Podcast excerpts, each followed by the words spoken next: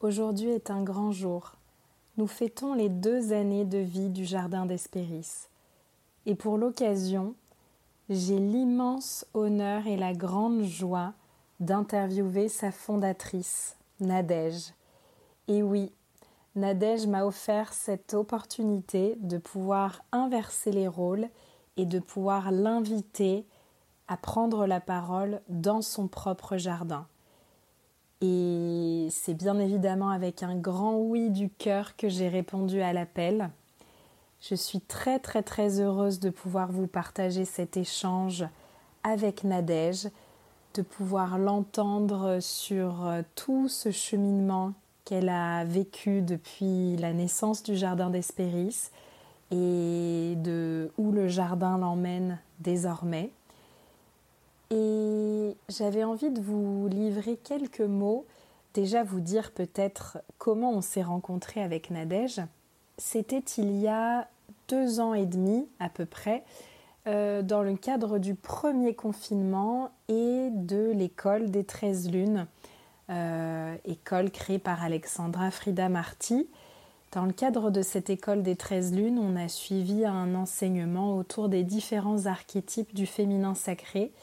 Et il faut dire que cette première promotion s'est connectée très vite et très très fort avec énormément de points communs et de choses qu'on ne peut même pas expliquer tant elles remontent très certainement à d'autres vies, à d'autres temps, à d'autres espaces. En tout cas, voilà, c'était comme des retrouvailles, c'était comme une évidence. Et avec Nadège, euh, on a très très vite noué une relation euh, précieuse en dehors, euh, en dehors de cette école, en dehors de, de ces enseignements que nous recevions. beaucoup de mots échangés, beaucoup de notes vocales échangées, une vraie amitié de cœur à cœur qui s'est tissée au fur et à mesure des mois, des partages euh, sincères, des partages authentiques de fragments de vie. Et voilà, je suis très heureuse euh, bah, d'avoir vu Nadège évoluer à travers, euh, à travers ces années, de l'avoir vu éclore aussi et d'avoir pu être le témoin de, ce chemin de vie-là et, et des partages précieux qu'elle a pu me faire et de son soutien également à mes côtés. Donc j'avais envie de vous livrer quelques mots pour vous présenter Nadège, en tout cas pour vous dire euh, euh, la manière dont, je la saisis. Euh, elle m'a demandé à la fin de l'été de lui livrer quelques mots qui permettraient de, la résumer, quelques mots qui me permettraient de, de, peut-être saisir euh, son essence, qui elle est, et je vais vous les partager. Donc ce que j'ai dit à Nadège déjà, c'est que euh, j'apprécie énormément sa manière poétique de voir la vie, sa poésie de vie, sa manière de voir le beau en toutes choses, son goût pour l'esthétisme, son émerveillement, euh, tout ça, ça offre un, niveau de perception de la vie euh, beaucoup plus beaucoup plus nourrissant, beaucoup plus élevé, qui, qui, me touche énormément, avec lequel je résonne beaucoup. Ensuite, je vais bien sûr parler de son enthousiasme, de sa joie de vivre euh, qu'elle nous communique à chaque instant, avec son accent chantant et avec bien sûr bien d'autres choses sa positivité, voilà, son, sa manière d'être en vie finalement, également son envie, sa détermination, sa motivation, son entrain et son élan. C'est vraiment quelque chose qui est très précieux euh, d'avoir euh, à ses côtés. Je considère bien sûr que Nadège est une passionnée et qu'elle a une manière de nous transmettre sa passion comme euh, nul autre pareil. Bien sûr, sa passion du grec, de la culture antique, sa manière de relier antiquité et modernité, sa manière de créer des tissages et de nous relier les unes aux autres et les uns aux autres même. J'ai également parlé à Nadège de, de sa fidélité, de sa loyauté, de, voilà, de sa manière d'être en amitié, qui est très précieuse. Euh, de plus en plus, je cultive, euh, voilà, peu d'amitiés, mais des amitiés de cœur à cœur, des amitiés sincères, authentiques, qui vont en profondeur, et c'est le cas avec Nadège. Et bien sûr, euh, je pense que j'ai terminé en lui parlant de, son amour des mots, de sa plume, de sa manière de, de tisser les mots entre eux et de nous les offrir. Voilà pour ma présentation euh, de Nadège. Je suis ravie donc de vous ouvrir les portes du jardin pour cet épisode et cette interview spéciale. Je suis très curieuse aussi de la manière dont nous allons co-créer cet échange, de la manière dont finalement la vie va circuler à travers nous et de, cette danse que nous allons vous offrir. Je vous souhaite euh, une merveilleuse écoute et je vous envoie profondément de tout mon cœur plein d'amour. Nadège, je te souhaite la bienvenue dans ton jardin. Merci Marine, je suis toute euh, en joie mm. de, ben, de, de, ce renversement en fait de rôle. Et, et je suis heureuse d'être dans le jardin avec ah. toi, mais à avoir changé de fauteuil. Et oui, alors pour moi, c'est bien évidemment un, honneur, une joie. J'ai été vraiment hyper touchée, très heureuse quand tu m'as proposé ça il y a déjà bien longtemps, je ne sais même plus quand. Mais euh, est-ce que tu veux nous partager peut-être comment tu as eu cette idée d'inverser les rôles et, et, de, et de te prêter au jeu finalement de ce que tu de ce tissage que tu as fait depuis maintenant deux ans euh, de te dire tiens, j'ai envie d'un épisode un peu spécial et j'ai envie de, bah, voilà, de, me mettre à l'honneur aussi et de me célébrer. Bah, avec grande joie, avec plaisir. Alors déjà, c'est pas forcément venu de moi plusieurs tisseuses euh, m'avaient demandé euh, Et toi, c'est quand ton épisode Celui où tu nous parles de tes tissages et où tu apparais aussi comme une tisseuse. Et hum, je me souviens notamment d'une que j'ai interviewée au jardin à l'automne dernier pour le mois de novembre, un peu avant Samhain. Et il s'agit de la thérapeute aux pieds nus mmh. qui m'a souvent dit Mais vas-y, mais ose, tu as tellement de choses à dire et ce serait euh, super que quelqu'un euh, puisse euh, jouer ce rôle de mise en lumière pour tout ce que tu as à nous dire. Et ça a fait son petit bonhomme de chemin et c'est vrai que hum, je me suis dit, après tout, pourquoi pas, je me sens prête à parler un peu plus de moi et à peut-être expliquer aussi le cheminement au jardin, le processus de création. Et puis ça fait partie du mois anniversaire, euh, mois d'octobre, qui est mon mois anniversaire. Et je trouvais euh, sympathique de pouvoir euh, faire quelque chose d'original, qui me célèbre, qui célèbre les deux années euh, au jardin. Et en plus, quand j'en ai parlé et que toi, tu m'as dit, mais je pourrais carrément, euh, si tu en es d'accord, jouer ce rôle-là, euh, j'ai trouvé que c'était fameux parce que tu as une aisance, une fluidité avec tous les Insta Live que tu fais, avec les, interviews même en présentiel auxquelles tu participes. Et je mmh trouvais que c'était finalement un, un joli donner-recevoir, un bel échange interactif entre nous sachant que tu es la troisième tisseuse qui est venue au jardin. Hmm. Et donc, euh, tu faisais partie euh, des toutes premières qui euh, avaient répondu oui et qui surtout voilà, étaient, étaient prêtes pour hmm. les échanges de, de l'été, en fait, 2020. 2021.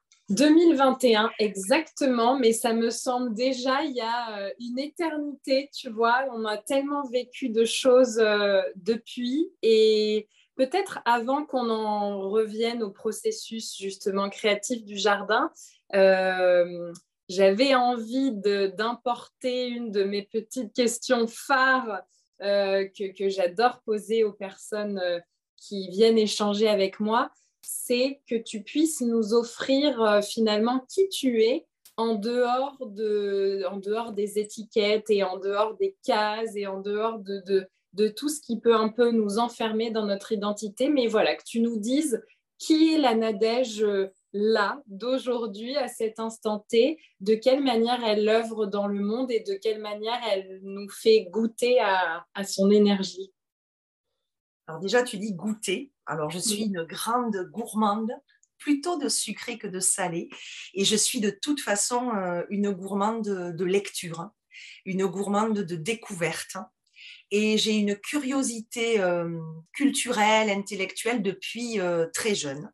Et je vois que avec le temps, ben, ça se multiplie et ça me nourrit énormément. Et chaque fois que je peux euh, aller en balade, en voyage, euh, il y aura toujours euh, l'envie de savoir l'histoire de cette ville, de ce village. Est-ce qu'il y a des traces antiques ou pas? Voilà. Et puis, le paysage aussi, la nature du lieu. Je suis une grande sensorielle. Voilà. Alors, je suis balance, ascendant Capricorne, mais j'ai la planète Vénus mais je ne suis pas, tu vois, pour autant taureau, euh, mais j'ai voilà, j'ai euh, l'envie de, de vivre par les cinq sens et ça se démultiplie au fur et à mesure euh, de mon évolution, de ma maturité, de mon avancée en âge. Et j'accepte d'autant plus d'avoir ce prisme-là. Mmh. Après, que te dire, oui, bon, voilà, c'est plus un secret que je suis amoureuse de l'Antiquité depuis l'âge de mes 11 ans. Et je suis amoureuse des jardins ben, depuis toute petite, grâce au jardin de mes grands-parents maternels, dont j'ai assez souvent parlé, au jardin d'Espéris. Et c'est vrai qu'entre les fleurs que cultivait euh, ma mamie Rose, euh, le potager euh, que sarclait, binet, mmh. motobinet, mon grand-père Jean, et puis entre le lilas, les rosiers, les hippomées, le figuier, j'ai baigné dans la campagne. Donc pour moi, c'est logique d'aimer l'ambiance des jardins et d'aimer également cette nature. Et après, j'ai aussi beaucoup aimé, euh, et j'aime toujours, aller dans les cloîtres euh, mmh. pour euh, les jardins médecine, les jardins aromatiques qui peuvent encore s'y trouver. Et hum, j'aime cette ambiance aussi de silence, de recueillement, de paix. C'est comme si dans ces lieux, on était touché par la grâce, en fait. Mmh. Et hum, là, je reviens d'un week-end d'Arles avec euh, mon chéri et nous sommes allés hum, au cloître Saint-Trophime que je n'avais pas eu l'occasion de visiter auparavant. Déjà, il y a un immense respect, que tu sois croyant ou pas, là n'est pas la question, c'est juste le lieu qui impose ce respect.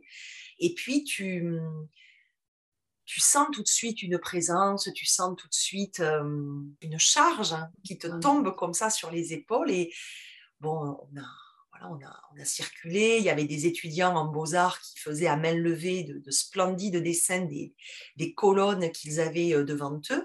Et puis en montant euh, sur euh, les, toits, pas très loin des appartements des chanoines qui vivaient à l'époque, j'ai été mais de nouveau saisie par le côté ombre et soleil, le côté tu peux t'asseoir, tu peux voir la ville sur les toits, tu peux respirer et, je, m'exclame tout de suite, mais je pourrais y passer des heures. Hmm. Donc c'est ça aussi ce qui me constitue, c'est que je suis une, contemplative, une rêveuse, mais également euh, une solitaire aussi. Voilà, hmm. j'aime assez me retrouver euh, euh, à des moments dans cette solitude silencieuse qui me ressource énormément. Ouais, et alors, euh, peut-être quand même, on va rajouter une petite, petite étiquette, mais que tu nous partages euh, ben, ce qui quand même est une grande, grande, grande facette de toi, de l'enseignement et de la transmission. Oui, alors tu me dis hors cadre, donc je ne te parle pas du tout. Oui, mais quand même. Mais c'est vrai que quand même. Euh, déjà toute petite, alors je pense comme beaucoup de petites filles, je faisais l'école à mes poupées. J'étais mmh. maîtresse au tableau. Et puis, j'ai découvert donc le latin grec, toute la culture antique par une professeure, mais formidable, qui était aussi professeur de français, que j'ai eu l'occasion d'avoir euh, comme tel. Et euh, c'est dingue comme les personnes peuvent te marquer, euh, certaines personnes un peu piliers, tu vois, quand même, de, de ta mmh. voix, de, de, tes découvertes, de ta passion. Je pourrais, voilà, elle s'appelle Madame, elle s'appelle Madame Lespinasse, je peux la, la visualiser, je, il n'y a aucun souci pour euh, ce contact, euh, même par la pensée avec elle. Et tout de suite, elle nous euh, fait une initiation en fin de la classe de sixième et elle me projette dans un monde, mais absolument nouveau pour moi, même pour ces paysages. Et plus j'approche et avance dans la nouvelle année scolaire de cinquième où je débute par le grec et non par le latin, et plus je me dis, mais quelle richesse, je prends conscience déjà qu'avec rien, ou presque rien, parce qu'il y a toujours l'héritage évidemment des, civilisations antérieures, dont l'Égypte évidemment, mais moi j'en reste déjà qu'au grec et je me dis, mais euh, toute cette richesse et tout ce que je prends, ben, finalement, euh, j'aimerais tellement pouvoir le rediffuser un jour. Et déjà, j'ai cette envie euh, de travailler dans les livres ou avec un public à qui transmettre et ça ne me quitte pas. Alors, je passe par différents étages euh, comme décoratrice d'intérieur, euh, comme styliste à un moment donné, comme couturière pour un styliste. Enfin, je passe par différentes étapes. Et ce qu'il y a de bien, c'est que chez moi, euh, ma mère, comme mes grands-parents, me laisse totalement libre de mes choix. Ils mmh. me disent l'essentiel, c'est que tu fasses un métier qui te plaise et dans lequel tu vas sentir une utilité pour toi, mais aussi que tu puisses apporter aux autres. Et à partir de là, euh, ben, comme j'ai pas de, de, de, barrière, comme j'ai pas de limite, je trouve pas euh, arriéré qu'une jeune de 12-13 ans mmh. lise du grec à pleine voix dans les champs alentours du jardin de mes grands-parents. Et euh, mon grand-père me dit souvent à ce moment-là, parce que je suis en établissement privé, et il me dit, c'est marrant, on dirait une bonne sœur qui récite la messe. Et tu vois, des choses me reviennent comme ça avec les années. Et euh, j'avais déjà cette envie de porter ma voix. Voilà. Mmh. Donc, euh, oui, euh, ça se concrétise, je deviens enseignante. Et surtout, le challenge est de me dire, OK, toi, ça te plaît, mais comment tu fais passer de tels savoirs assez poussiéreux, jugés, jugés même difficiles d'accès, comment tu le fais passer? Et en fait, bon, il y, a toi, il y a ta personne, il y a donc moi, ma personnalité, mais il y a aussi des, profs que j'ai rencontrés à différents moments de mon cursus, même à la fac, qui m'emportent, sont passionnés et rendent les choses tellement accessibles qu'ils m'inspirent. Et mmh. à ce moment-là, je, je, sais que je suis dans une voie pour devenir enseignante. Et quand je commence donc j'ai beaucoup de chance aussi parce que dès que je commence, je suis en stage avec du français et du latin. Donc ça mmh. veut dire que dès mes premières heures d'enseignement, on me met en possession des deux matières et pas que du français. Et puis après arrive la première année où tu t'en vas, où on te mute, et euh, tu es dans la couronne parisienne. Alors, je ne suis pas du tout dans, un, euh, dans une ZEP ou un collège difficile, mais il est quand même euh, assez costaud, mais il y a du, du latin, pas du grec, mais du latin, pour euh, remplacer en fait euh, l'enseignante qui est partie en congé euh, maladie. Donc c'est une aubaine pour moi. Je fais mes premières armes à Courtenay, donc près de mmh. Montargis, mmh. et je peux comme ça m'exercer en fait sur le terrain.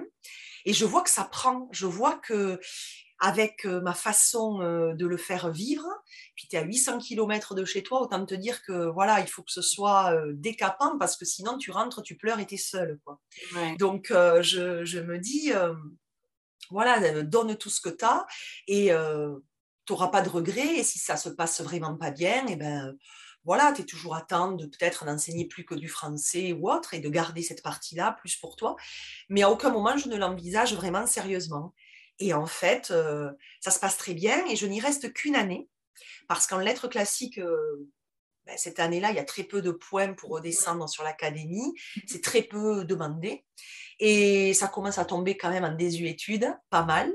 Et hum, donc, je peux bénéficier d'un retour au Bercail, pas très loin de, chez moi. Donc c'est une opportunité énorme. Et puis là, je remplace une personne qui part au lycée, qui a instauré le latin, il y était déjà, mais qui a instauré le grec.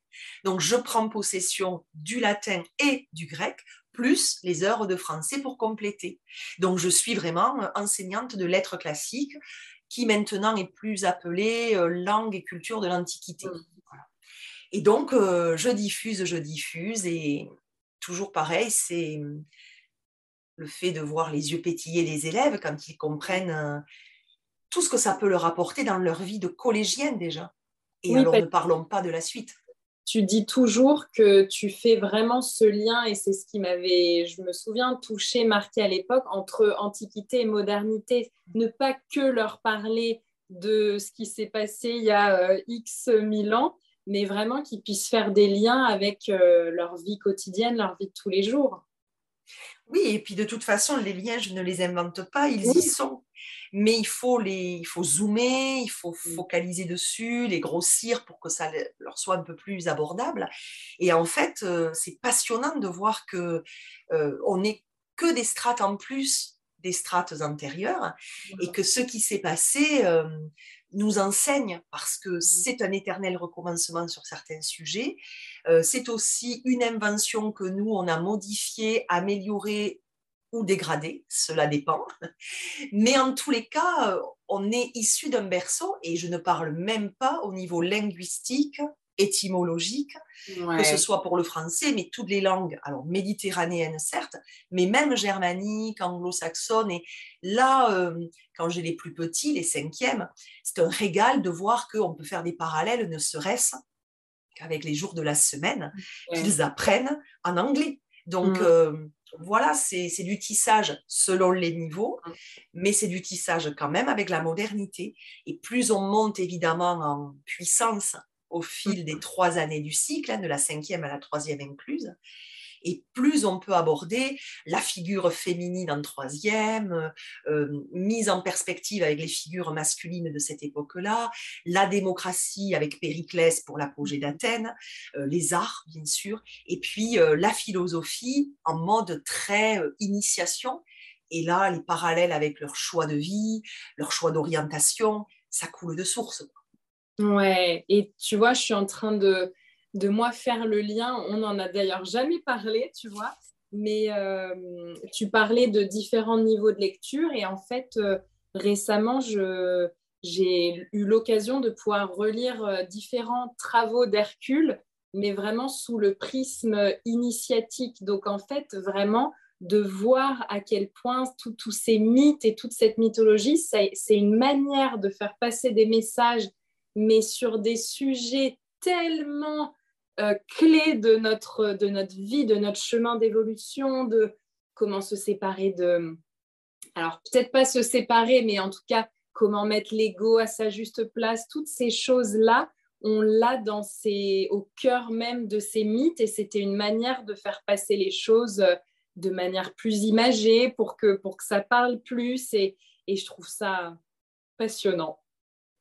Et tu vois, euh, ce que tu dis euh, est servi sur un plateau parce qu'on peut voir la mythologie qui est au cœur du programme de cinquième, mais qu'on va reprendre notamment en troisième avec l'aspect plus théâtral, la mise, sur, la mise en scène et la mise sur les planches euh, de cette euh, source mythologique.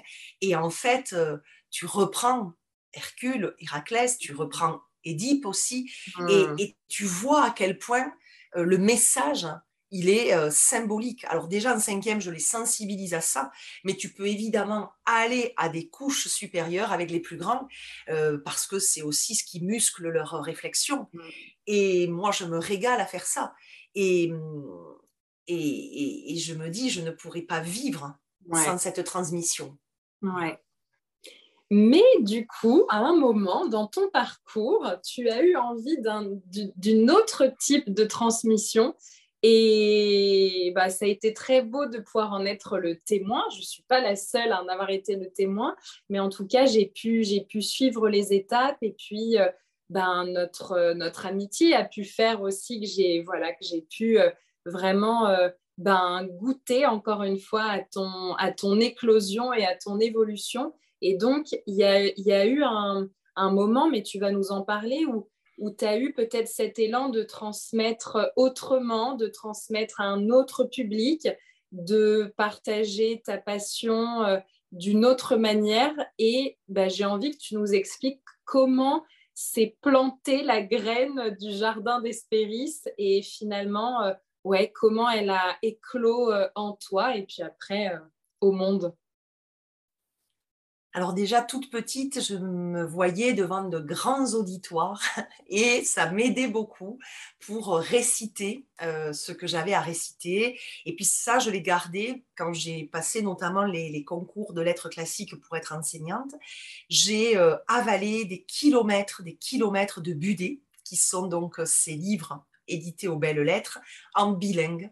Euh, et alors, ce n'était pas une punition pour moi, bien que tu n'aies pas euh, tous les titres qui puissent t'intéresser quand tu es dans un cursus, mais pour la plupart, voilà, je m'en gargarisais. Et en fait, j'étais dans l'éloquence, mais systématiquement et toute seule, que ce soit un jardin, un salon, une chambre, peu importe. Et j'avais ce besoin de, le, euh, de l'expliquer, geste à l'appui, comme je fais là en ce moment, et euh, voix déployée, gorge déployée. Et ça, ça m'a toujours aidé à emmagasiner ce que j'avais emmagasiné, mais aussi comme si je le transmettais à un public imaginaire à ce moment-là. Et puis, euh, petite aussi, je voulais écrire un livre. J'avais toujours l'intuition que j'allais écrire quelque chose. Euh, sur l'Antiquité ou sur autre chose, mais évidemment sur le sujet de prédilection qui est l'Antiquité. Et puis euh, voilà, tu, continues, j'ai cheminé, j'ai continué. Et puis euh, est arrivé un moment dans la carrière où, pour des raisons aussi liées à la direction du moment, j'étais un peu lassée de ce système, de ce qu'on voulait un peu nous imposer, alors que ce soit ministériel ou simplement au sein du collège. Et euh, j'ai senti que je m'étouffais petit à petit, que je m'asphyxiais aussi dans un espace devenu finalement petit pour moi. Et quand j'en discutais autour de moi, beaucoup me disaient mais t'as qu'à muter, mais euh, peut-être c'est changer d'endroit qui te ferait plaisir et qui te ferait du bien. Et en fait, je sentais que le problème n'était pas le lieu où mmh. j'allais atterrir, parce que pour moi, je restais quand même dans une salle de classe.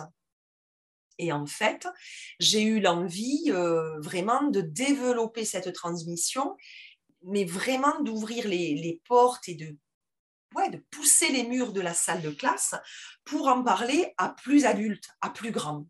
Mais carrément pas le lycée, des adultes.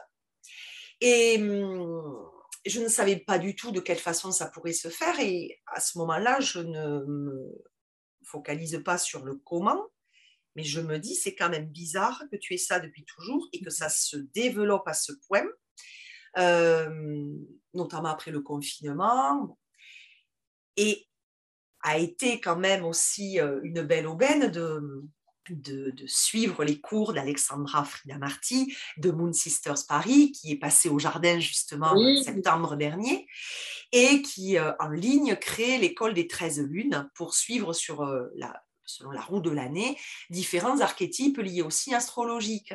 Et quand elle présente dans un premier Insta Live euh, d'introduction ce que cette école sera, son contenu, son programme, toutes les acquaintances qu'on peut euh, faire avec la mythologie, euh, moi, immédiatement, chaque archétype me vient une déesse.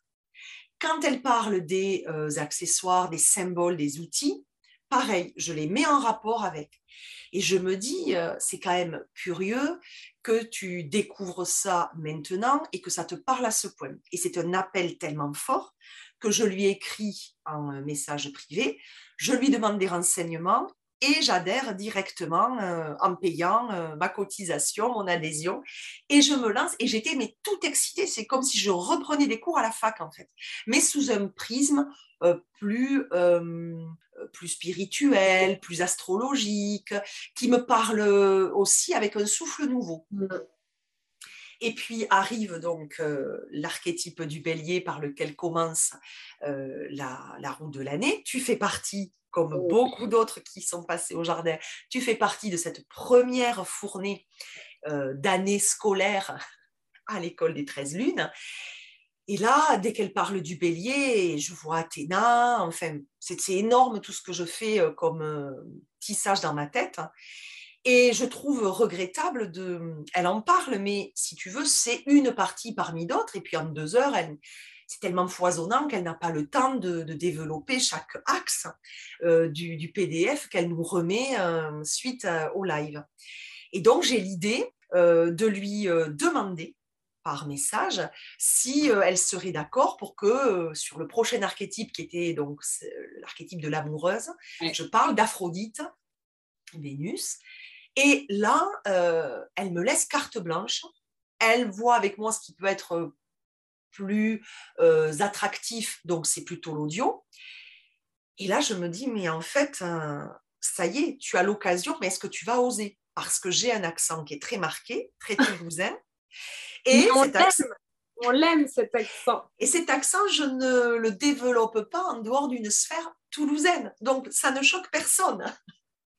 Et en fait, je me dis, mais tu vas choquer peut-être avec cet accent un peu trop du, terroir. Tu vas même peut-être ne pas faire adhérer à ton message avec une voix euh, ben, qui passe pas forcément bien à l'audio. Et tout ça, c'est moi hein, qui me le... Ouais, c'est vraiment un mécanisme que je me dis. Déjà, quand j'étais à la Courtenay, j'avais focalisé sur l'accent et les élèves m'avaient dit, mais madame, ici, il ne fait que pleuvoir. Quand vous parlez, c'est le rayon de soleil. Donc, parlez, allez parler. Et donc, déjà, mais à ce moment-là, tu vois, voilà, je c'est pas assez fort pour me motiver. Mais bon, je me suis engagée. Je me dis, je fais un essai et elle saura me dire si ça passe ou si ça passe pas à l'oreille. Et je me soucie même pas du contenu. C'est vraiment que l'accent. Le contenu, euh, pour moi, euh, c'est mon quotidien, je le maîtrise, on peut toujours ajouter des choses, mais j'essaie d'aller au plus proche aussi de l'archétype et de tisser avec les zones d'ombre, euh, les zones de lumière de l'archétype pour aussi que ça colle à ce qu'elle propose de l'archétype et qu'on voit de réels points communs. Et en fait, elle est emballée et elle me dit, ben, on le publie et, c'est comme ça que c'est parti. Et en fait, j'ai eu d'énormes retours euh, sur euh, la fraîcheur du contenu, de la façon dont je le disais. Euh, c'était une transmission qui n'était pas trop scolaire, c'était une transmission qui vivait.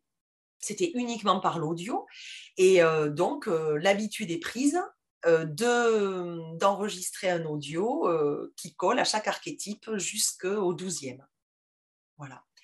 Et donc, euh, ben, je la remercie évidemment très rapidement parce que je vois que ça prend une tournure qui me dépasse même, mais qui me donne une confiance en moi où je me dis, mais elle est là ta place.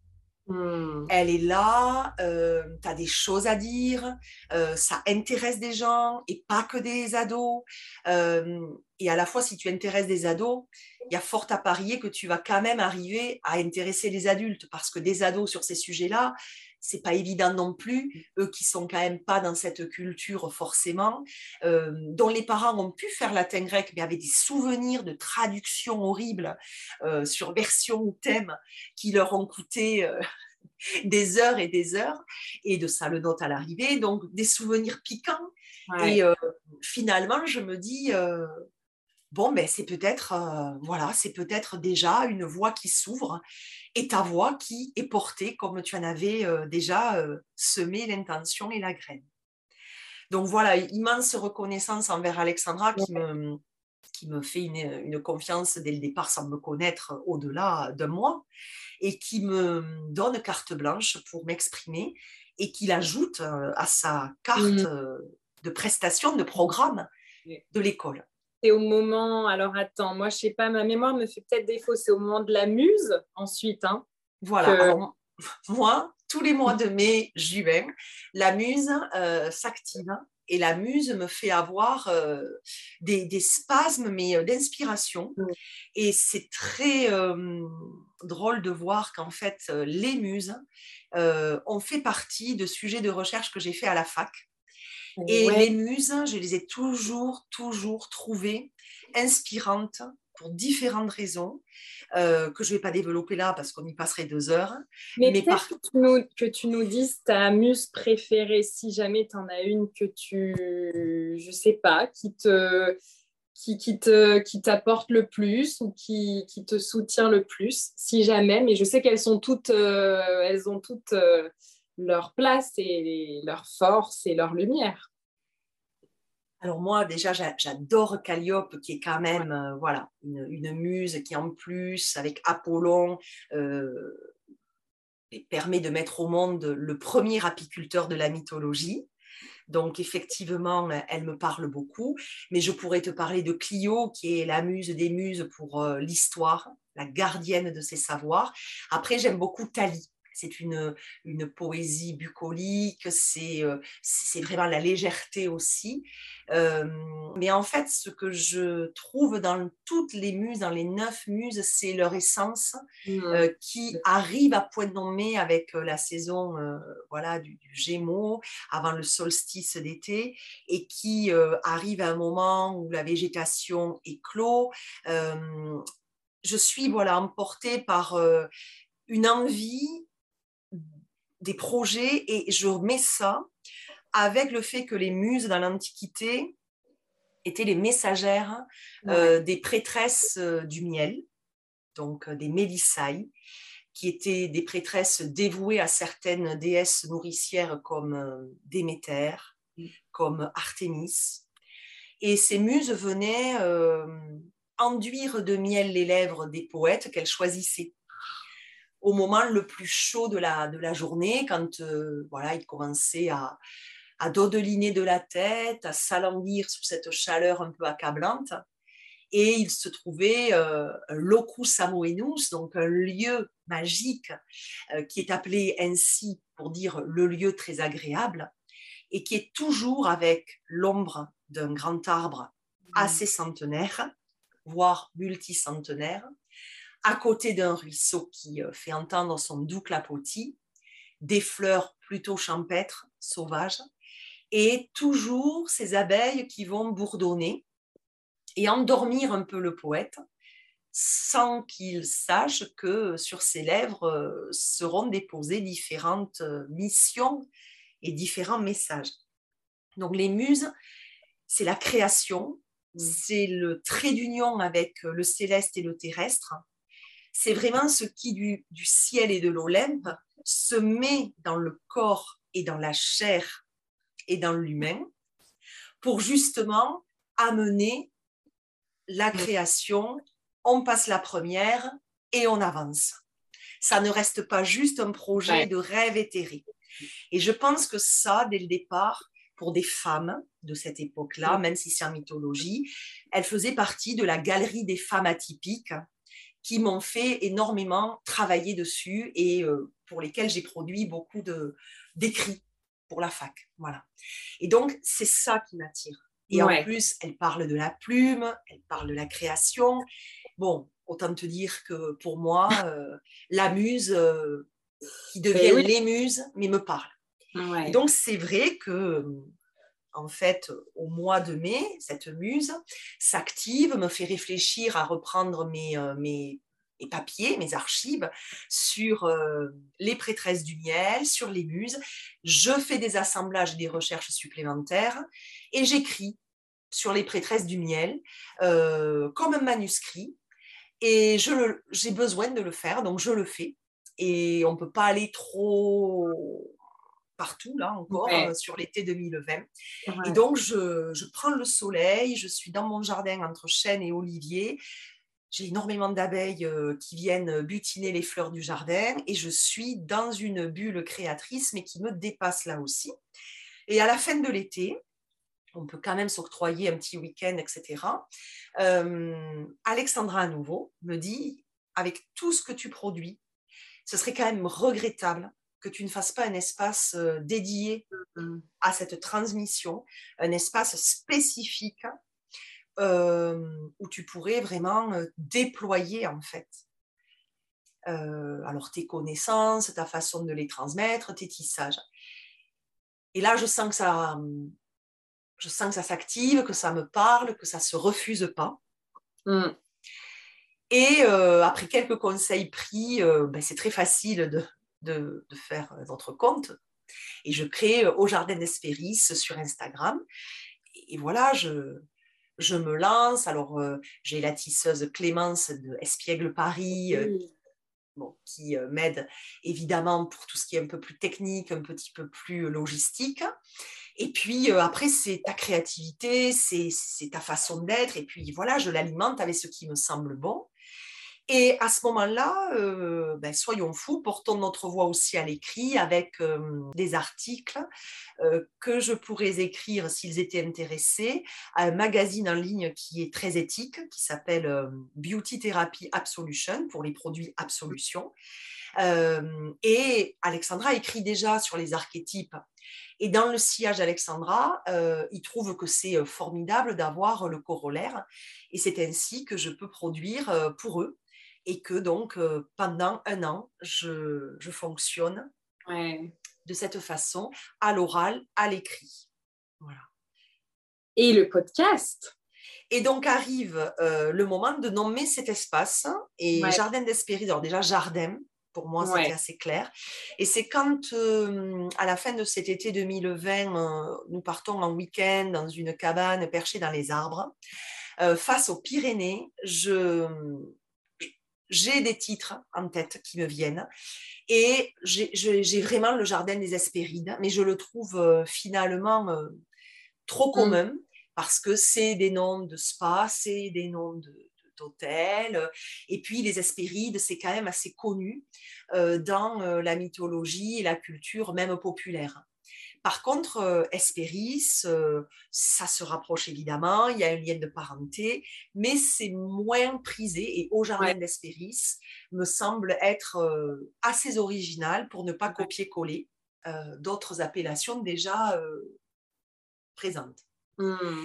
Et donc, voilà, se passe ben, le cycle 2020-2021 avec les audios et donc podcast épisode où je suis seule et où je vais euh, voilà avec des publications et puis avec de l'audio, je vais publier des épisodes où je raconte en fait à partir d'un signe et d'une saison euh, tout ce que l'on peut tisser à partir de ce signe dans la mythologie, en remontant donc euh, à la genèse de l'astrologie qui vient quand même de ces temps antiques.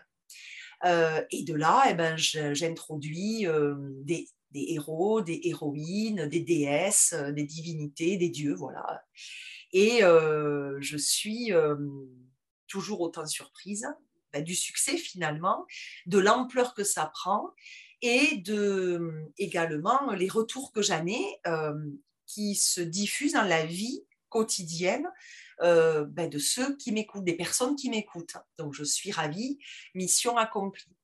Et arrive euh, le printemps, donc mai-juin 2021, où là je me dis, je peux aller encore plus loin, mais je ne l'ai pas tout de suite en tête. Je veux faire un épisode sur les tisseuses pour préparer Athéna, puisque les tisseuses faisait pendant neuf mois, de novembre à euh, l'été, broder et hum, orner le, péplos, qui est le costume vraiment de cérémonie euh, dans lequel apparaissait Athéna lors des processions des Panathénées, qui était la fête locale, religieuse, culturelle et, et populaire d'Athènes dans l'Antiquité. Et là, je me dis, mais ça serait formidable en fait de pouvoir insérer de vraies tisseuses. Et là, j'ai un élan qui de nouveau me submerge et je ne peux rien faire contre et je ne m'empêche pas de le faire. Et je démarche par écrit euh, des tisseuses euh, qui sont pour moi des tisseuses, mais qui n'ont même rien à voir avec le textile, mais qui tissent avec des artisans, qui tissent avec euh, euh, de la spiritualité, mais toujours ancrée, toujours euh, connectée à la, à la réalité, qui tissent avec le yoga, donc Lucie par exemple, qui est la première à plonger avec moi dans l'aventure. et puis, voilà, je me dis, tu as déjà des idées, un panel de personnes, et on verra où ça mène elles me répondent très rapidement. Je l'ai fait un dimanche. Entre le dimanche et le lundi, euh, j'ai eu les réponses positives qui affluaient. Et là, je me dis, il se passe quelque chose, on ne me connaît pas pour me faire cette confiance-là et me dire, OK, on vient au jardin, ça nous tente énormément. Et donc, euh, je n'ai aucune euh, notoriété, je ne vais pas les faire être connus plus, bien que ça les mette en lumière, mais je n'ai pas assez de recul ni de connaissances pour qu'elle euh, vienne au jardin en espérant que ça va faire décoller euh, une carrière, par exemple. Et tu vois, je m'arrête à ça. Je me dis, oh, elles sont sympas, euh, vraiment, elles me font confiance. Elles ont l'air de trouver ça, et j'en parle donc à mon conjoint, et voilà, je suis très enthousiaste, il l'est pour moi, et je n'en reviens pas que l'on puisse me faire confiance à ce point, les yeux fermés. Et donc, euh, bon, et eh ben, les, invitations sont lancées, les, euh, les programmations se font. Et euh, j'ai un débit qui est pas mal parce que, en fait, de mai 2021, donc on va dire juin 2021 jusqu'à aujourd'hui, il y a eu 24 tisseuses qui sont passées et un tisseur. Oui Thomas, si tu me regardes, si tu nous salut. Et effectivement, euh, en mars, au moment d'Artémis, je me dis, euh, donc mars 2022, je me dis audace. Il hmm. euh, faut faire entrer un tisseur parce qu'il y a aussi des tisserands dans l'Antiquité. Il n'y a pas que des femmes. Et je découvre en plus Thomas par ton biais lors d'un Insta j'apprends qu'il a été couturier dans une autre euh, vie, mais qui est quand même sa vie. Et là, euh, ben, je toque à sa porte euh, et je demande. Et en fait, il se laisse quand même le temps de la réflexion. Il est plutôt enthousiaste et emballé. Puis on, se contacte et c'est de là qu'il accepte. Et je trouve ça mais formidable. Et je me dis, oh, j'ai osé demander à un tisseur. et lui a osé venir au milieu de toutes ces tisseuses. Et en fait, euh, voilà, il ouvre une voie. J'ai un autre tisseur un peu plus tard euh, qui m'a répondu oui et qui sera invité au jardin sur la saison plus sombre de l'hiver. Donc voilà, je, je continue de, prospecter. Alors j'ai quand même ralenti un peu le rythme parce que voilà, sur 2021, tout feu, tout flamme, et j'étais là-dedans et j'écrivais pour les articles et je finissais certaines audios pour l'école des 13 lunes et j'en faisais aussi pour moi. J'avais aussi le collège et le travail euh, au collège et je me trouve euh, à un moment donné euh, avec trop. Mmh. Et là, je me dis, voilà, tu arrives à un bout de cycle, il faut que tu ralentisses un peu parce que tu ne pourras pas tout honorer mmh. correctement. Et donc, en mai euh, dernier, mai 2022, arrive autre chose encore, arrivent euh, les coffrets. Oui. Avec la demande d'une tisseuse qui m'avait déjà poussé à parler de moi lors d'un épisode inédit. Elle me demande des euh, informations sur Artémis et Leto, la mère d'Artémis et d'Apollon. Et elle me dit, bien entendu, voilà, tu, tu, fais ce qu'il faut, que ce soit complet, Mmh et, de ce fait, tu prends ton temps et me met à l'aise. Et de ce fait arrivent euh, voilà les coffrets qui permettent euh, de pouvoir se focaliser sur une divinité en particulier quand on a envie d'en savoir plus sur elle, qu'on se sent appelé aussi par ses énergies, ses messages, sa vie. Euh, et dedans, j'y mets alors du savoir, du contenu, des textes, mais j'aime aussi y mettre des... De la gourmandise de la gourmandise, euh, des objets qui sont liés aussi à cette divinité et qui viennent d'artisans et d'artisanes, soit locales, soit euh, en France, soit ailleurs que la France, et qui permettent de travailler de façon éthique. Voilà. C'est beau de retracer là tout ce chemin, ça me replonge dans, ben, dans, dans tout ce qu'on a pu vivre, dans tous nos partages et, en fait, tu disais, euh, tu disais tout à l'heure qu'Alexandra t'avait dit ça pourrait être l'occasion de, de te déployer et c'est vraiment profondément ce que je ressens. Ça t'a permis de déployer tes ailes, de, de t'asseoir dans une, dans, dans, une posture et je te le partageais aussi en off. Il y a vraiment quelque chose qui s'est passé, qui s'est enclenché. Et puis, euh, moi, j'ai eu aussi la chance et l'honneur de de, t'accompagner à cheminer sur certains points aussi. Et notamment, il y avait un, point qu'on a, partagé ensemble sur le fait d'avoir deux univers et deux mondes différents et finalement de, de, les faire fusionner ou en tout cas de, créer des ponts et des liens entre ces deux mondes et du coup entre ces deux facettes de nous-mêmes.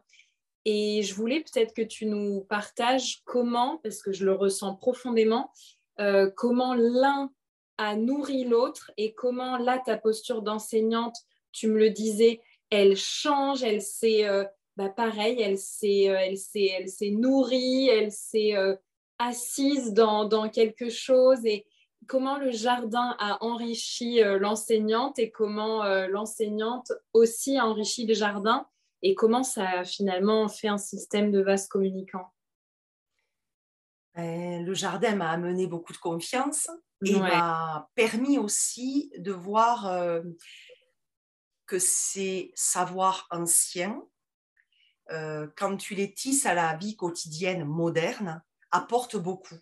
Et moi, le fait euh, de pouvoir être utile tout en instruisant ou tout en apportant des informations qu'on redécouvre ou qu'on découvre, ça m'a complètement euh, légitimée mm.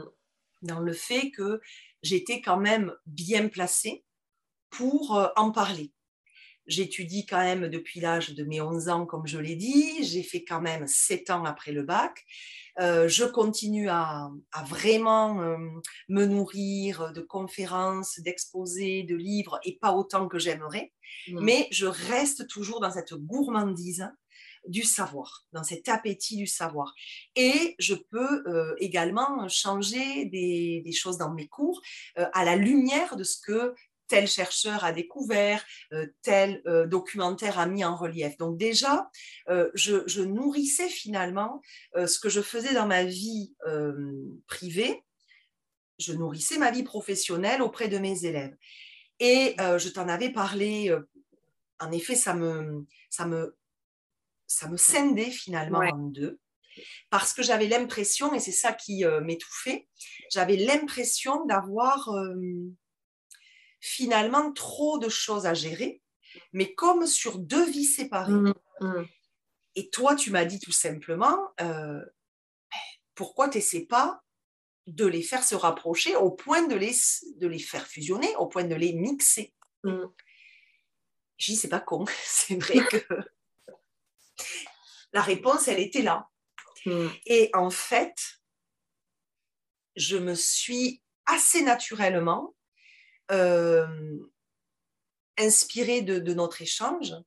Et c'est vrai que euh, ben, je, me suis dit, tu peux faire encore plus vivre tes cours mmh. avec, par exemple, la saisonnalité, avec euh, le fait que les signes astrologiques est un rapport, ou les constellations du ciel est un rapport avec les épisodes mythologiques. tu peux également euh, t'inspirer aussi de ce que les tisseuses et tisseurs m'amenaient, de leur expérience professionnelle, artisanale, peu importe finalement leur secteur.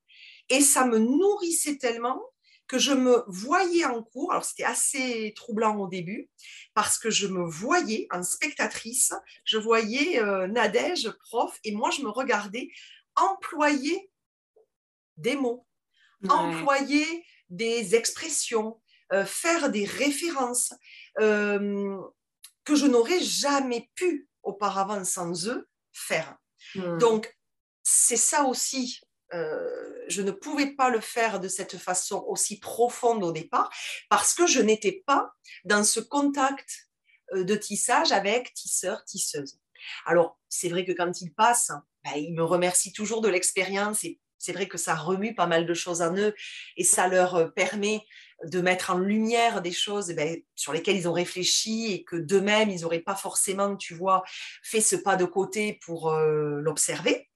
Et moi, je les remercie aussi toujours de toute cette sagesse qu'ils m'apportent, de toute cette euh, façon un peu décalée de voir les choses aussi. Alors décalé, pas parce qu'ils ont une façon de décaler de voir la vie, tu vois, par exemple, mais parce qu'ils te permettent d'avoir du recul. Ils t'apportent un point de vue et une perspective qui te permet, enfin moi, qui me permet euh, de pouvoir ajuster ma perspective. Et pour ça, je les remercie euh, de, ce changement qu'ils opèrent en moi et, et sans le savoir, forcément. Et ouais, ce que je ressens, c'est qu'ils ont cette, euh, ils ont cette fraîcheur, ils ont cette. Euh, je pense que tu parlais de tes étudiants, hein, tu parlais pas des tisseurs là. Si, je parlais des tisseurs euh, ah. qui sont passés au jardin, qui m'apportent l'inspiration pour après, tu ah. vois, la mener. Mais la fraîcheur, je, je l'ai bah avec les jeunes. En fait, j'avais, j'étais branchée sur tes jeunes là, et je me suis dit, c'est clair qu'ils portent en eux en fait l'aube d'un l'aube d'un autre avenir, l'aube d'un autre possible. Et en fait, ça, on en avait parlé aussi ensemble de ben, finalement de, les faire rêver aussi, de ne pas être là à les plomber avec une réalité qui clairement en ce moment aurait de quoi euh, les déprimer. Mais, euh, mais en fait, ils ont tout en eux, ils sont ce, ce, germe-là. Et d'avoir, je pense, des, des enseignants, des enseignantes comme toi qui, bah, qui leur permettent de, de, faire éclore ça et d'avoir confiance en ça et, et de pas être dans un truc plombant et enfermant, c'est le meilleur cadeau qu'on puisse leur faire. C'est vrai que bon, quand avec les troisièmes qui s'apprêtent euh, après leur année à quitter le collège, je démarre systématiquement pour les troisièmes en LCA, donc en langue et culture mmh. antique, je démarre par le statut de la femme et le pouvoir féminin dès la préhistoire pour arriver après sur les peuples antiques primitifs. Mais je leur montre aussi la complémentarité avec le masculin. Et exemple, pour euh, la femme préhistorique, je m'inspire énormément des livres que j'ai pu, euh, que j'ai pu acheter, lire. Et là, j'en ai découvert de nouveaux en ce moment qui me permettront de nourrir la séquence 1 de l'année prochaine. Mais hum, tu vois, c'est comme quand je parle de Périclès et de l'assemblée des jeunes qu'il avait mise en place avant de devenir euh, gouverneur et dirigeant d'Athènes. Ben, je leur fais réfléchir à quoi ça sert de mobiliser les jeunes, euh, que ce soit dans un système euh, de réflexion sur la politique, et je leur dis bien politique, police, la mmh. cité, le fonctionnement de la cité et du citoyen. Donc toi, ça va te parler avec ton passé politique. Mmh, mmh, mmh, complètement. Et ton intérêt pour. Donc c'est vrai que ils, réfléchissent vite en disant mais on est en fait, on est le futur. Ah ben oui, vous êtes clairement la relève. Voilà. Et de là, on enchaîne sur d'autres euh, sujets qui ont un rapport avec le cours, mais qui aussi, à un moment donné, peuvent dévier, mais c'est pas du temps perdu. Et ils ressortent de là avec un champ quand même de réflexion et d'ouverture qui est quand même très intéressant. Voilà. Et hum, j'avoue que moi, ça me nourrit beaucoup d'avoir ce genre d'échange au collège. Ouais, enfin, c'est quand même une mission qui est, qui est, qui est magnifique, hein, d'œuvrer pour, euh, bah, pour cette relève, justement, et de pouvoir euh, juste leur, euh, leur, leur offrir l'écrin pour, euh, pour s'élever finalement, pour grandir, pour évoluer. Euh. Oui, puis quand ils quittent leur cycle de trois années et qu'à la fin de l'année, ils me disent, Madame, vous avez fait vivre Socrate, on a vu Héraclès déambuler dans la classe, vous nous avez rendu accessible une partie de l'Antiquité et vous le vivez tellement ça, ça m'avait frappé quand deux jeunes élèves, il y a deux années maintenant, m'avaient dit, vous le vivez tellement que nous, on se sent tellement inspiré pour notre vie future. Et j'avais trouvé ça, mais hyper émouvant, touchant, qu'ils arrivent à formuler quelque chose d'aussi euh, profond et qu'ils osent me le dire. Mmh.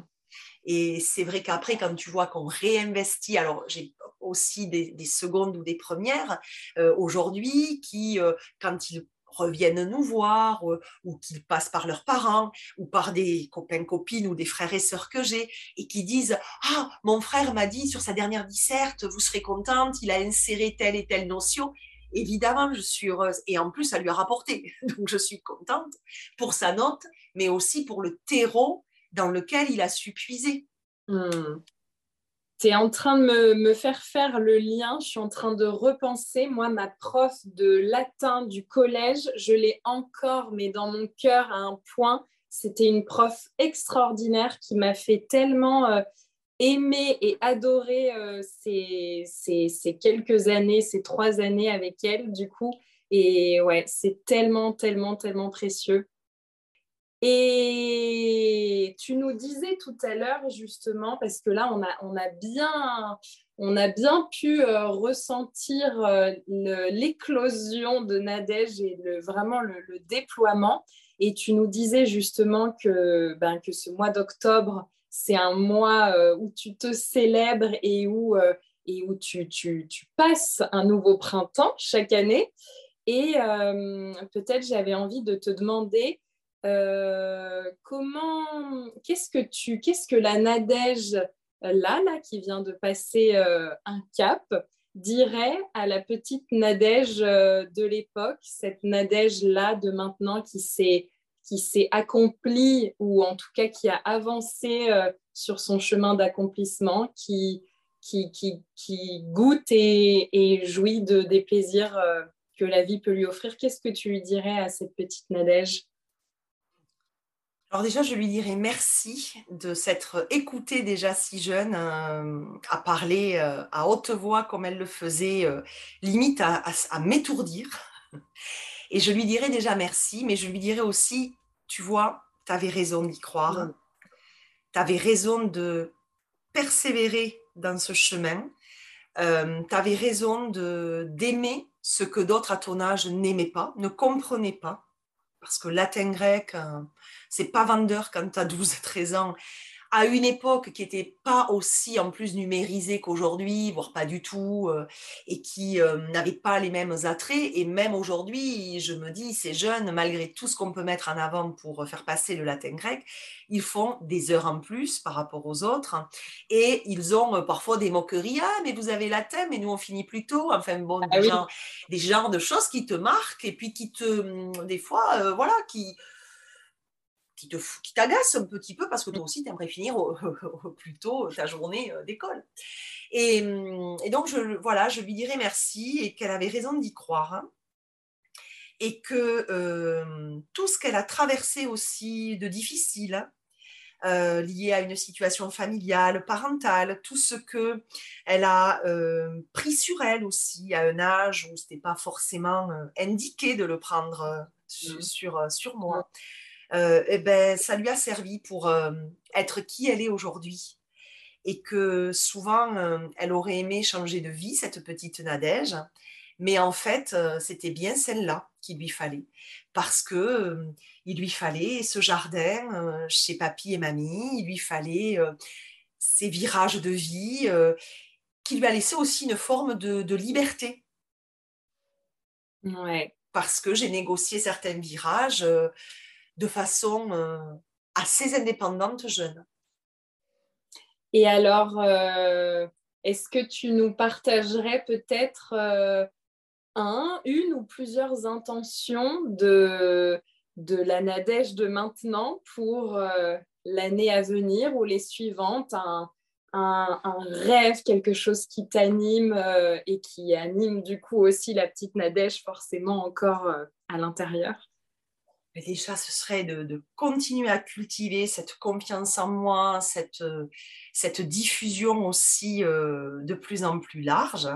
Mais ça serait, euh, pour rester en cohérence avec la petite Nadège dont tu parles et ce dont j'ai parlé aussi en début d'épisode, eh bien, ce serait de pouvoir rassembler les feuillets du jardin d'Hespéris par écrit et de les tisser un à un pour en faire euh, euh, une source finalement euh, d'inspiration, de lecture, un recueil mmh. sur des divinités spécifiques, selon la saisonnalité, selon, les, fruits, les légumes, la végétation du moment. Et puis voilà, ça serait ça, vraiment l'intention de, tisser un ouvrage mmh. qui rassemblerait le patchwork des publications du jardin. Et oui, et oui, on, y, on le veut, cet ouvrage, on le voit déjà, on le visualise, on l'a entre les mains. Et est-ce que, ouais, peut-être nous parler aussi d'autres projets que tu as en cours à venir? Je pense au, Jardin des Muses, qui a oui. cours aussi, et euh, une, une, nouvelle forme de co-création. Oui, alors c'est vrai que hum, Valérie Duvernay, qui a été la première tisseuse de l'année 2022, euh, qui est passé en janvier au jardin, m'avait beaucoup touchée par sa douceur, par l'échange qu'on avait eu sur voilà, ce, côté entre cancer et capricorne des lunaisons du moment. Et hum, elle avait, avec moi, ouvert les volets du jardin après, après les fêtes de Noël. Et donc, on a continué à pas mal échanger et hum, elle a eu vraiment euh, au printemps, elle aussi activée par la muse certainement et Hermès, elle a eu l'idée de ce cotissage euh, en me le proposant très simplement, où elle associe euh, des postures relaxantes de sophrologie, puisqu'elle est sophrologue hypnothérapeute, et à la saison et aux besoins euh, selon le moment où l'on se trouve. Et elle se disait que c'était beau de pouvoir aussi y insérer dans le cœur de sa transmission à elle, ma transmission à moi. Mm. Et euh, c'est vrai que l'idée de le faire avec elle m'a beaucoup séduite. Et l'idée de ce cotissage avec nos deux univers, mais qui s'entremêlent avec fluidité, ne m'a pas fait réfléchir longtemps pour lui dire oui. Et donc, on s'est lancé sur une trilogie d'automne qui peut se prendre tout à fait séparément. Alors, il y a eu Déméter en octobre. Là, euh, vendredi 4 novembre, il y aura euh, et Estia pour euh, début décembre. Et mm. on reste dans l'automne avec ouverture, entrée dans l'automne, cœur d'automne et fin d'automne. Et ces trois déesses-là suivent les publications du jardin, puisque octobre avec Déméter, qui depuis le solstice d'été nous a accompagnés euh, de son abondance dans la nature et qui referme peu à peu le cycle de l'abondance par les dernières récoltes d'automne, par euh, la symphonie colorée euh, que l'on peut voir sur les arbres. Et puis, c'est aussi dans la mythologie, Déméter est lié à Hécate, puisque Hécate va guider de ses torches, de ses flambeaux, va guider Déméter quand elle perd sa fille Perséphone, enlevée par Hadès, le roi des enfers, le dieu des enfers, et elle va donc en tant que mère énormément souffrir de cette disparition subite, de cette perte, de cet arrachement de ses tripes. Et, et, derrière, le message se voit, on a l'acceptation de ce qui est en tant que mère envers son enfant, mais aussi l'acceptation de ce qui est, même sans être mère, mais une situation des plus douloureuses qui arrivent. Et on a évidemment l'acceptation, la façon de l'accueillir, de s'y résigner, mais d'en faire quelque chose aussi. Et donc, euh, la transmission est axée là-dessus pour aussi qu'il y ait ce message à titre personnel dans son quotidien. Donc, ça, c'était en octobre avec la figue, qui était un fruit euh, permettant d'être une offrande à, à Déméter. Et donc, Hécate continue et poursuit en logique au Jardin des Muses, puisque là, c'est le Jardin d'Hespéris et la ville la Zen de Valérie qui deviennent le Jardin des Muses, parce que hmm. les Muses, pour toutes les deux au mois de mai, euh, nous servent beaucoup, nous inspirent beaucoup. Et donc, toujours euh, dans la logique des quatre avec ses torches et ses clés, euh, elle va nous conduire à apporter assez d'éclairage pour comprendre ce qui arrive, et pour aussi apporter la lumière nécessaire à un début de germination suite aux graines de figues plantées avec Déméter. Bon, je parle de façon métaphorique, mais on a quand même un voyage sensoriel à chaque transmission avec le fruit qui permet euh, d'être ingéré, savouré et dégusté en conscience pleine de ces, euh, de ces graines et euh, toute la symbolique de la figue dans l'Antiquité qui était liée aussi à, à, la maternité et au système euh, féminin. Euh, donc mmh. voilà, pleine de découvertes aussi. Donc Hécate, elle va être plus sur pomme et miel.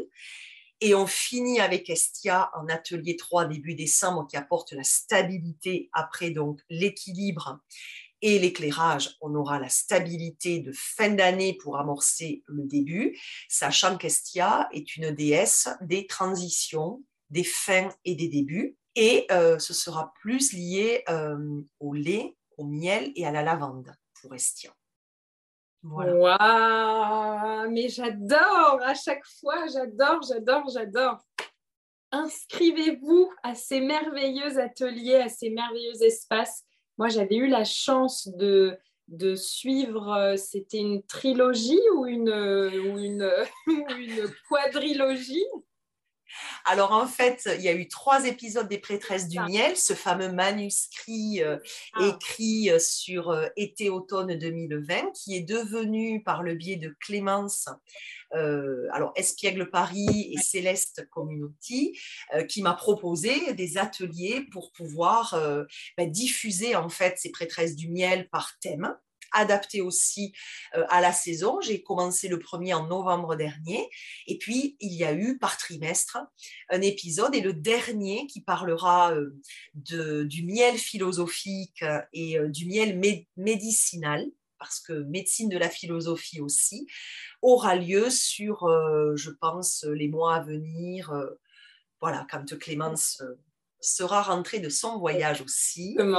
Et qu'elle aura l'espace pour m'accueillir à nouveau pour clore euh, cette euh, quadrilogie euh, avec des participants, des participantes fidèles. C'est un, un, mot qui se dit, quadrilogie? J'aime bien le dire, le néologisme n'est pas non plus exclu de ma façon d'enseigner. Mais voilà, si tu veux, le quatrième tome.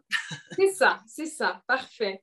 Et, je sais que tu as eu aussi à cœur à un moment euh, d'avoir aussi des rendez-vous en présentiel. oui.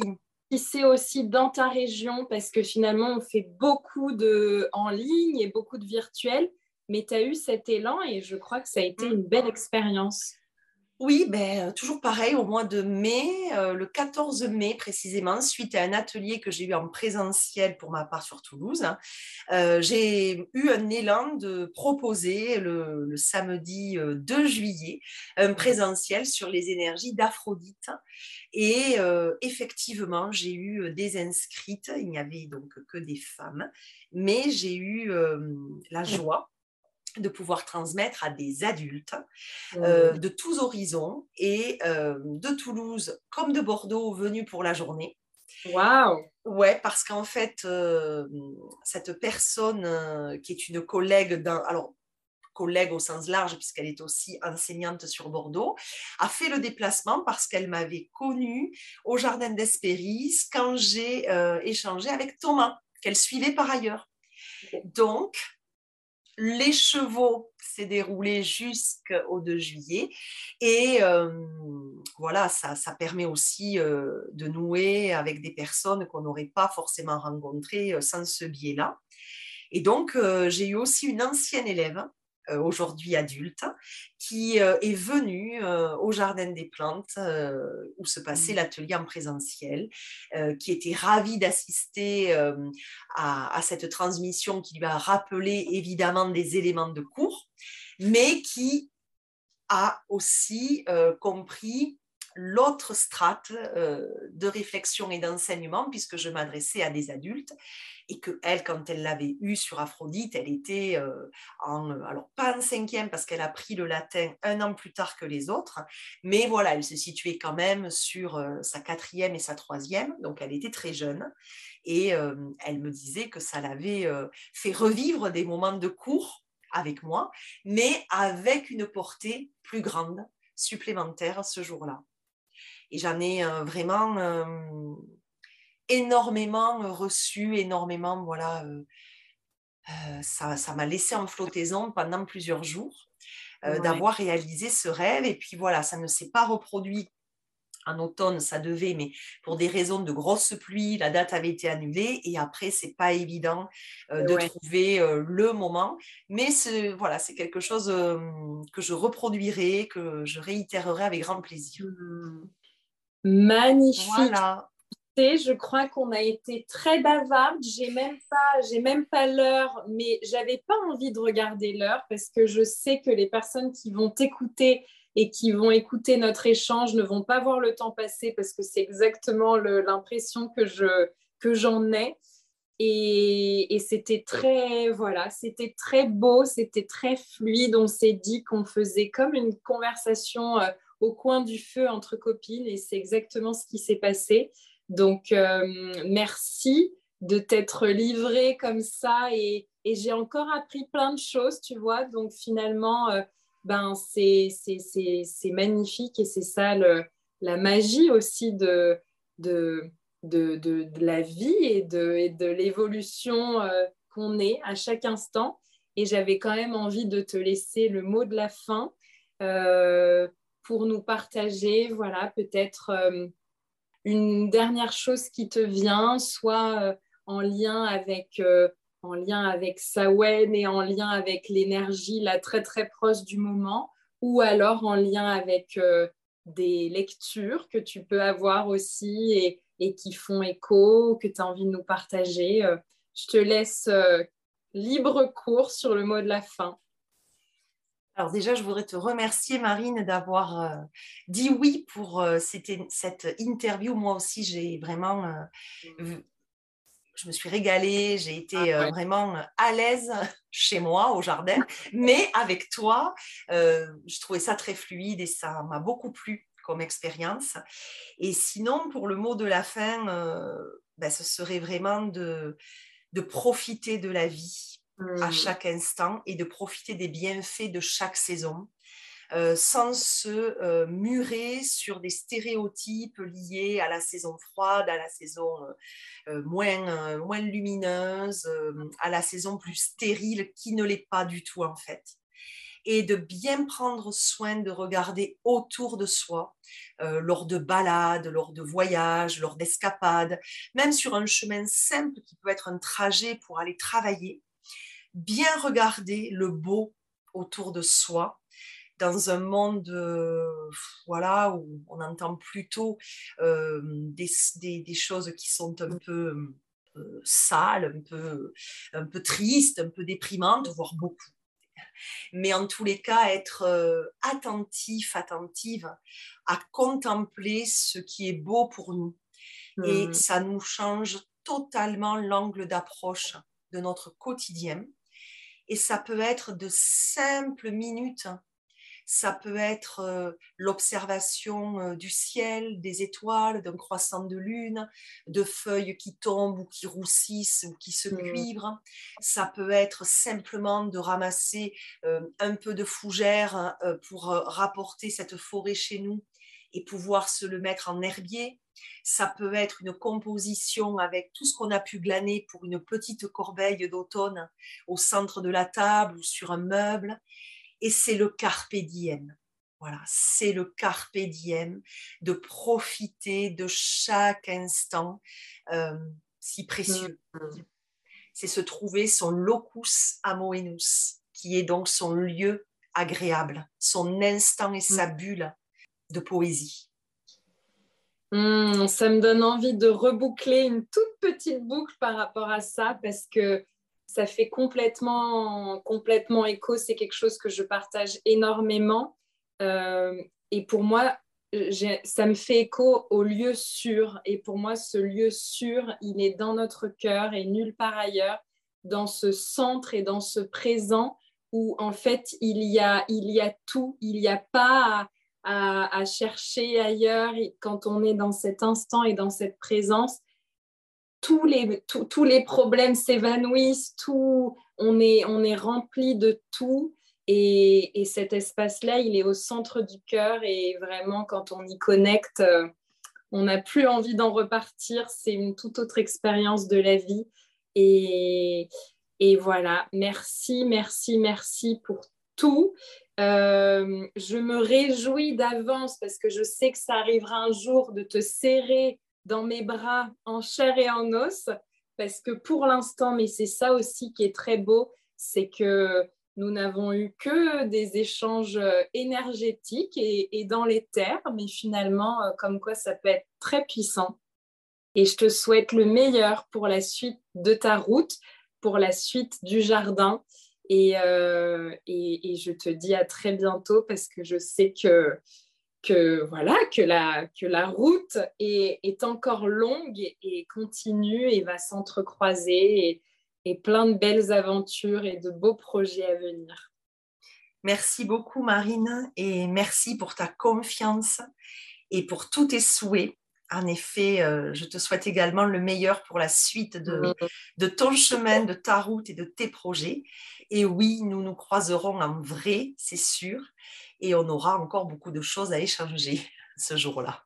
Ça, c'est clair, c'est clair. Je t'embrasse très très fort et puis ben, bonne écoute à toutes et tous et à bientôt. Bonne écoute à vous et à bientôt. Merci Marine pour cet échange au jardin. Et pour rester dans la tonalité du jardin, je vous propose de clore cet épisode avec une lecture du Carpe Diem, petite initiation à la sagesse épicurienne de Charles Sénard. Chapitre 8 Le jardin. Les épicuriens l'assurent, le sage aimera la campagne le berceau de l'épicurisme était verdoyant. Épicure établit son école dans un jardin dans les faubourgs d'Athènes. Et c'est à des fleurs belles et ignorées que Lucrèce assimile les vérités épicuriennes. You watque novos decerpere flores. Qu'il est agréable de cueillir des fleurs nouvelles. Insignemque meo capiti, petere inde coronam. Et qu'il est agréable d'orner ma tête d'une couronne merveilleuse. Unde prius nulli velarint tempora musae, dont jamais, auparavant, les muses n'ont voilé les tempes de personne.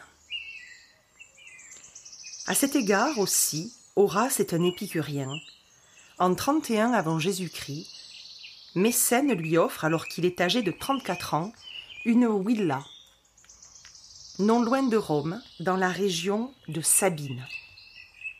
Plus précisément, sur la rive droite de la Licenza, à Vigna di Corte, sur les rochers polis de la colline Ustica qui descend en pente douce.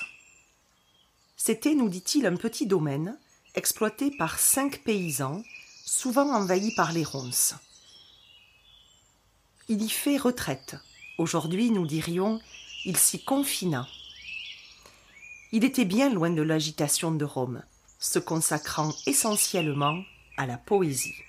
La villa de la Sabine est aussi un lieu propice à la composition poétique, par sa simplicité, son humilité, ce qui s'accorde à merveille à l'inspiration d'Horace hérité des Alexandrins d'Égypte.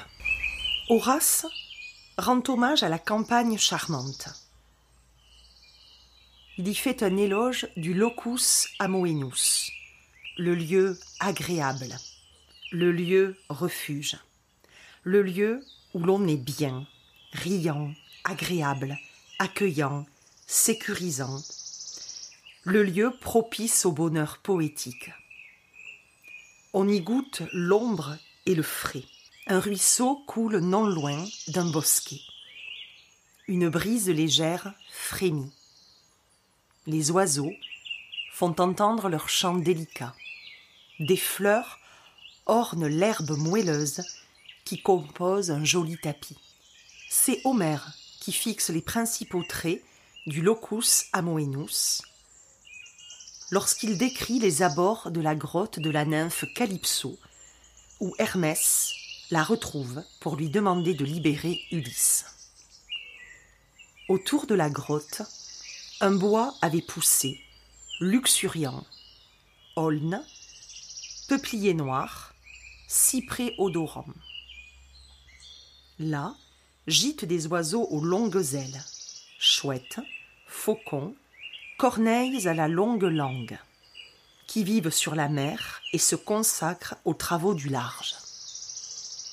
Étendue tout autour de la grotte creusée, une vigne dont sa force fleurissait de grappes.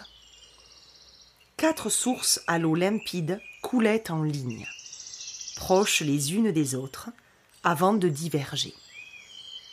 Autour, des gazons moelleux de bouquets de violettes verdoyées.